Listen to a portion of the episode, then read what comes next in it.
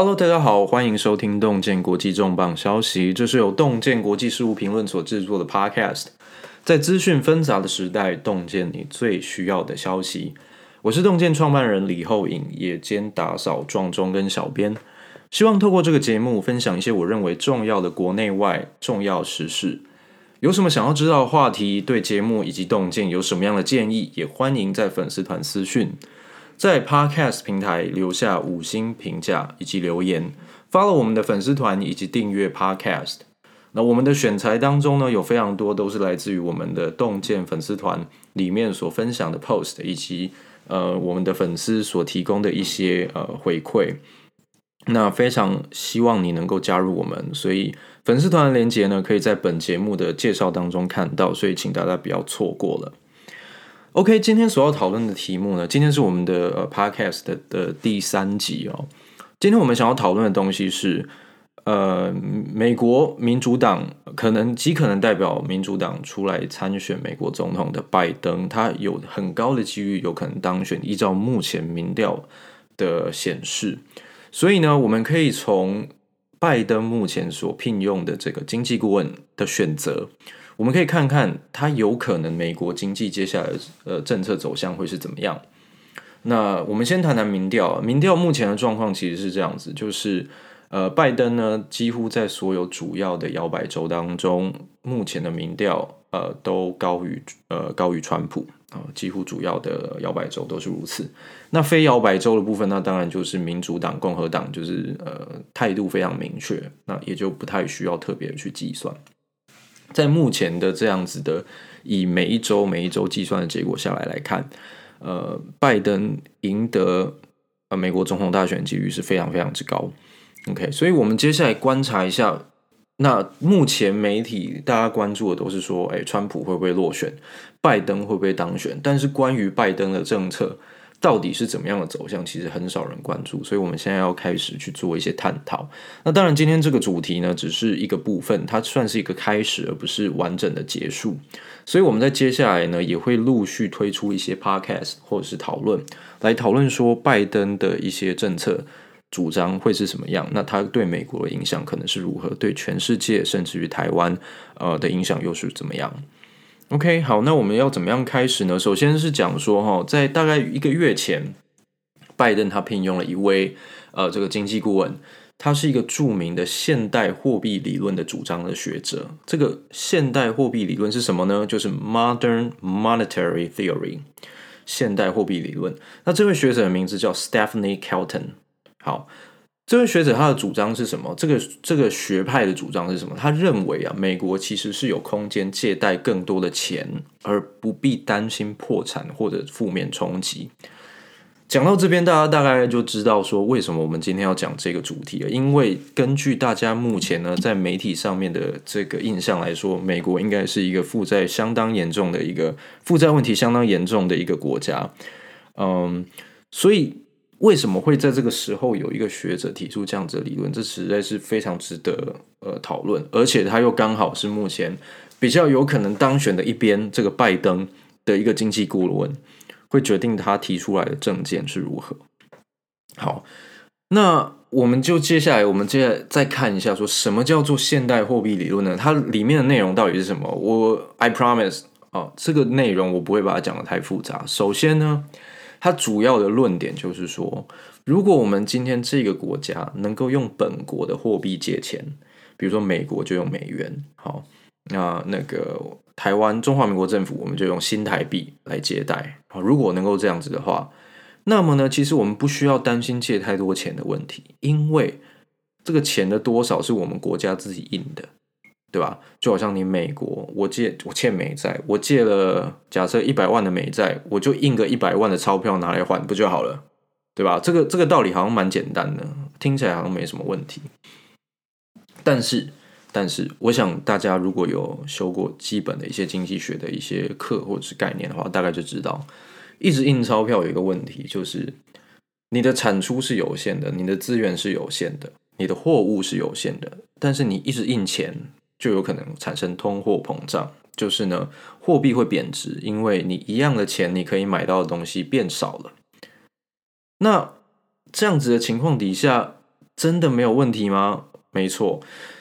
这个理论呢，它主要唯一需要担心的就是通货膨胀问题，这一点他们的确也有考虑进来。我们举一个例子哦，今天如果说因为这个经济危机的关系，我们央行印了非常非常多的钞票，那超级多、超级多的钞票，可是呢，这个全国全国境内生产的科学面就是这么多而已，而想要吃科学面的人也是差不多，没有什么样的改变。我们的科学面的需求是相同的，但是我们的货币增加了。换句话说呢，这么这么多的货币，假设你货币增加了十倍，但是科学面的需求跟供给都不变的话，唯一有可能造成的结果就是科学面涨价十倍，因为大家的需求都是固定的，那就会变成说很多的钱去追逐一样多的货物。好，这叫通货膨胀。那各位可以想象，如果通货膨胀发生的时候，对于民众来说，你手中的钱就缩水了。那当然对经济来说不会是一个好的好的结果，所以这样子的主张到底要怎么样才能够 make sense 呢？才能够导导向美国，让美国导向一个正常的经济模式呢？我们接下来就来看看。首先，我们看一下哦，美国目前的经济以及股市状况。嗯，如果相比于一年之前，我们以美股指数 S M P 五百作为一个就是呃。作为一个标杆的话，相比于一年之前，它已经上涨了超过八个 percent。各位可以想象哦，在一年之前，其实我们并没有这个新冠疫情的发生，嗯，所以相较于一年之前，现在 S&P 五百指数甚至上涨超过八个 percent，这是不是有点吊诡？好，那接下来与此同时呢，美国实际上有两千万，超过两千万人失业，甚至呢，特定的行业目前仍因为这个经济封锁的关系，处于闭关的状态。最主要就是，比如说旅游业、餐饮业，目前大部分的状况都是你无法去餐厅呃用餐，你只能叫外卖。那失业率在这样的情况底下，约略介于十一 percent 到十五 percent 之间，这个数字是相当高的。所以各位可以想象，美国经济实际上并没有恢复到呃疫情之前的状况，更遑论相比于一年之前。，S M P 五百指数还上涨了八 percent，这简直是股市的价格跟这个经济实际的状况似乎是脱钩的。好，那这当然有一些解释，有很多人也都很担心自己的投资会不会有问题啊？是不是股票涨得太过头啦？然后呢，担心呢接下来是不是会有崩跌？好，那我们呃是否崩跌这件事情我们无法预测，但是我们可以理解到底为什么股市的价值跟这个实际上经济状况有些不同。嗯。我们从美国公债的实利率来看哦，它目前以二十年期的国债来说，目前的殖利率是一点一 percent。这个意思是什么？平均你每一年，你如果买这个国债借美国钱的话，平均于你一年能够得到利息就是一点一 percent。那在这样子的情况底下呢，你想想看，所有的钱，你如果有一笔钱，你现在要放做投资，一点一 percent 是一个相当低的一个利息。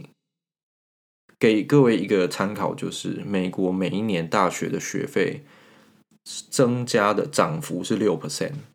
换句话说，如果你今天你有一笔钱，你存在银行，或者是你拿来买国债，它只给你一点一 percent 的利息的话，你每一年，你你在十几年后，你的小孩要当要要要上大学，这个钱只会缩水而已，它无法赶上所谓物价上涨的这个速度。所以在这样的情况底下，你会做什么？你会做的就是把钱拿出银行，要么你现在花掉，要么你拿去做投资，去投资一个能够给你更高获利百分比、呃回报率的一个的一个标的。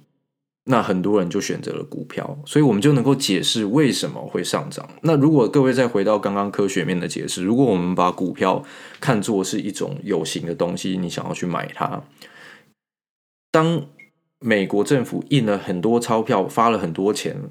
流入到这个市场当中的时候，一样的股票价值，一样的股票数量，有更多的钱去追逐这些东西，那当然就会造成股价的上涨。而同时，这是一个比较过后的结果，在其他的资产比较起来，似乎股价股票是报酬率更高的。同时，你也看到呢，房地产也在上涨，不管是在美国或在台湾，我们都听到一些消息，就是价格开始往上，所以。各位可以知道说，通货膨胀就是印钞票大量印钞造成的通货膨胀，实际上是已经慢慢在发生了，至少造成资产价值的呃上涨。好，那接下来凡事都会有后果。当你印钞，当你借钱，当你发钱，对吧？美国目前的状况是这样：美国呢，原本呢预估二零二零年的财政赤字会达到呃一点一兆美元，但是现在在疫情过后，现在的预估更改了，变成三点七兆美元。这是一个非常大的一个数字。赤字就是说入不敷出嘛，就是说你的收入。呃，收入跟支出相抵消之后，还有差这么多，还差了三点七兆美元。那赤字怎么办？大部分的状况就是借钱。回回复到我们刚刚讲这个现代货币理论，这个学者 Stephanie Kelton 的说法啊，反正呢，我们是用美国的美国的货币来借钱，我们自己印美钞来还也就行了。所以呢，国债目前的状况是什么呢？美国的国债在目前在目前的状况。预估到今年年底啊，会达到美国 GDP 的百分之一百零一。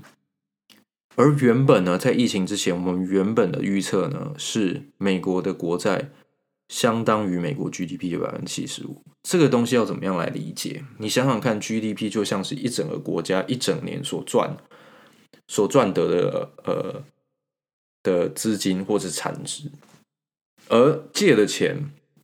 跟你一整年全国人民上下加起来赚的钱是相当的，甚至借的还超过，因为它是一百零一 percent。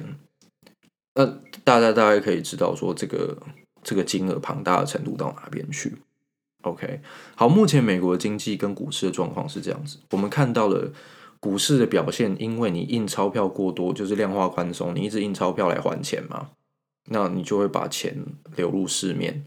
对，因为央行我印钞，然后去买市面上的美债，于是呢，市面上美债的持有人就拿到了美金，于是市面上流通的美金就变多了，那就会造成通货膨胀，大家就开始买买股、买买股票啊等等的。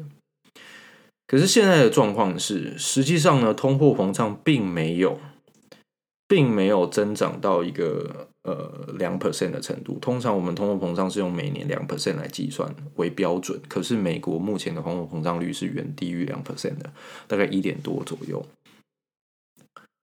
那这个东西我们要怎么样衡量呢？换句话说，其实就是大家在疫情的情况底下没有花很多钱，然后把钱存下来都拿去买股票，因而导致股票的上涨，哦，资产价值腐烂。然后呢，实际上大家花钱花在经济上面的是有限的。好，美国的经济现在是处于目前的状况。那接下来我们要怎么样走出去呢？根据这所谓的现代货币理论，它到底能够提供什么样的建议？好，我们来看一下哦。拜登啊，拜登实际上在上个礼拜的时候，上个礼拜应该是七月的第二周，也就是七月十呃十几号，没错。好。在上个礼拜的时候呢，拜登推出了一个七兆元的七兆美元呃的经济计划，预计要在未来十年内呢花费斥资七兆美元，然后来进行一些经济建设以及社会开支。但是呢，你如果仔细看里面的呃这个计划的话，绝大多数都是拿来做呃医疗保险，然后呢那个社会社会补贴各种社会福利。真正在做产业投入产业之产业政策哦，去投资产业的情况，实际上是非常少的哦。那这就拉回到一个问题：你如果站在一个投资的角度来说的话，政府花的每一分钱，你都希望它有一个回报。所以，如果是投资产业，产业会赚钱，赚钱会转换成税收，税收最后就充实美国的国库。可是反过来，你如果是投资在社会福利上面，你是把钱花出去。你是拿来补贴这个中低中低阶层、中低收入的这些民众，然后呢，制造社会安全网，然后呢，期望的效果是因为有社会安社会安全网的关系，让人们更愿意冒险去创业、去工作，所以呢，经济整体来说呢，会更加的更加的繁荣。可是各位可以想象哦，这的确是绕了很多圈嘛，因为你要你怎么知道你的社会福利出来以后不会让人更好吃懒做，而是让人更更呃努力向上呢？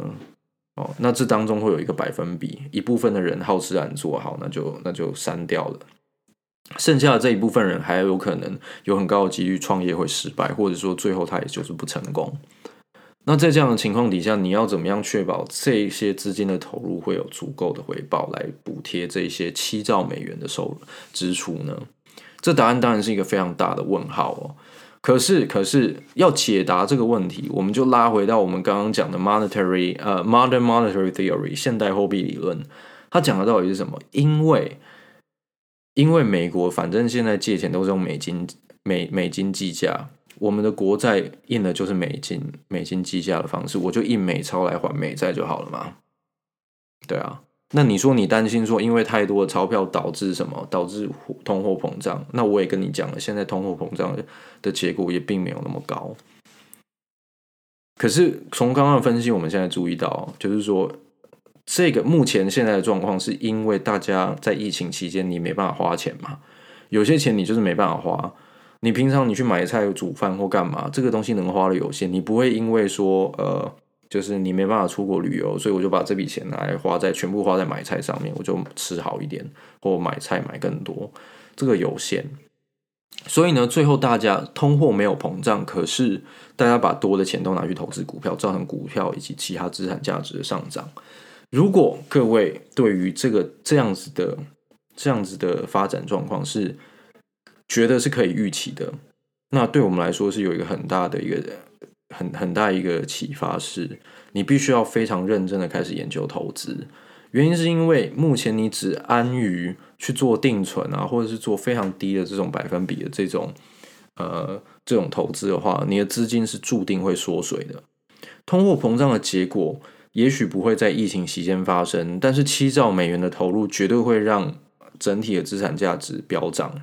很多人就会把钱拿去投资股票，那相较之下呢，你如果只拿着现金，你就贬值了。各位要记得，就是虽然说不见得每个人都想要去美国念大学，但是美国大学学费平均是每年成长六 percent。换句话说，再加上两 percent 的通货膨胀，你每年如果没有达到八 percent 的这个成长的话呢，你的资金就相当于是缩水了。OK，以以整体世整体世界的这个角度来看，好。那呃，希望这个部分的讨论呢，能够让大家大概的了解，就是说，我们接下来民主党呢，民主党的这个政策似乎就是铁了心要花钱，铁了心要印钞，然后呢，去照顾这个所谓的中低阶层，那充实这个社会安全网。那它绝对有可能造成的结果就是这个潜在的通货膨胀以及资本价值的增加。所以，希望大家能够开始啊、认真。如果你一直在想说要研究投资，但是都还没有开始。也许现在是你应该开始做的时候了啊！不过当然，投资你要慎选标的。目前美股的价值当然都是相当标高的，所以啊，慎选标的。那本版并不是一个投资 投资板块，所以呢，如果有相关的问题，欢迎私下讨论。但是我并没有办法。保证说能够给你最专业的这个解答，所以我们目前有非常多的这个 podcast 以及粉专都在讨论跟投资相关的东西，所以非常欢迎大家分享以及以及讨论。好，这个目前大概就是这个样子。那我们接下来呢，有可能会再持续去做每一个拜登的一个呃，特别是经济或产业的一个一个呃政策来做一些介绍。那希望呢，能够让大家在。啊，接下来美国总统大选，如果如果结果出来是拜登当选的情况底下，我们更能够了解说美国接下来走向是如何，那台湾要如何因应？OK，好，那这一集呢，大概就到这边，然后非常谢谢大家的参与。如果你有什么样的问题或者是什么样的回馈，都非常欢迎你在粉丝团洞见的粉丝团私讯，然后留言，或者说呢，在我们 Podcast 的平台上面去做评论。嗯很期待你的参与，然后呢，也让我知道你喜欢听什么。我们之后下一集再见，拜拜。